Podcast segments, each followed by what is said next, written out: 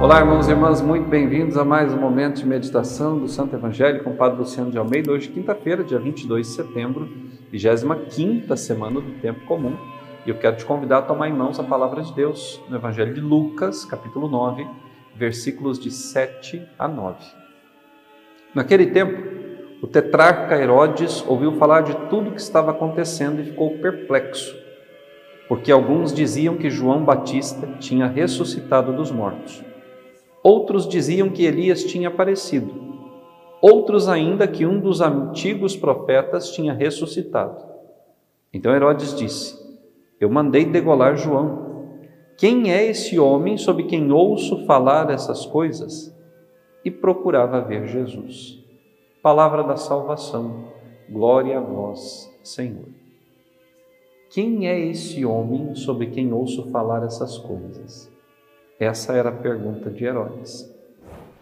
Quem é Jesus para nós? Quem é esse homem do qual tanto se fala? A igreja fala, outras pessoas que não são da igreja também falam, outras religiões querem se apropriar dele e falam dele também. Quem é Jesus?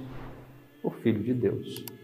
Deus que deixou a sua majestade no céu, encarnou-se no ventre de Maria Virgem fez-se homem, caminhou entre nós, pregou a palavra, curou os doentes, abriu a visão aos cegos, foi condenado, crucificado, morreu, ressuscitou ao terceiro dia, subiu aos céus, enviou sobre nós o Espírito Santo e continua a nos acompanhar, nós, sua igreja, até os dias de hoje. Esse é Jesus, um Deus próximo, um Deus companheiro, um Deus amigo, não um Deus distante, colocado no alto céu e que lá permanece inacessível. Não, isso não é Jesus. Jesus é um que caminha conosco. Ele prometeu: onde dois ou três estiverem reunidos em meu nome, eu estarei no meio deles. Herodes procurava ver Jesus. Nós procuramos ver Jesus, procuramos nos encontrar com Ele, procuramos estar com Ele na sua casa aos domingos, reunido com os irmãos. Nós vemos Jesus, falamos com Ele na nossa oração pessoal. Nós lemos as palavras de Jesus na Sagrada Escritura. Conseguimos enxergar a Sua presença na vida dos santos e santas que tanto se pareceram com Ele nos seus gestos, palavras, nas suas atitudes. Lemos a vida desses homens e mulheres que têm muito a nos ensinar sobre a sua relação íntima com Jesus. Quem é Jesus para nós? Se é apenas uma figura histórica do passado, irmão e irmã, sinto muito. Você não tem fé, você não conhece o Senhor, você não sabe quem Ele é. Mas se para você Jesus é alguém vivo e ressuscitado, presente no seu dia a dia, aquele amigo de todas as horas, o seu porto seguro, a rocha sobre a qual você está construindo a sua casa, parabéns, você acertou o caminho.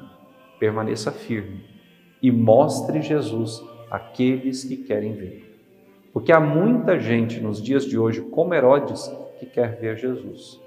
Muita gente que quer se encontrar com Ele. Muita gente que quer escutar a Sua palavra. Jesus, pessoalmente, não vai descer à terra para fazer isso. Por isso confiou a nós essa missão. Por isso nos chamou. Por isso somos seus discípulos. Por isso nos marcou no nosso batismo com o selo do Espírito Santo, para que esse Espírito fale através de nós.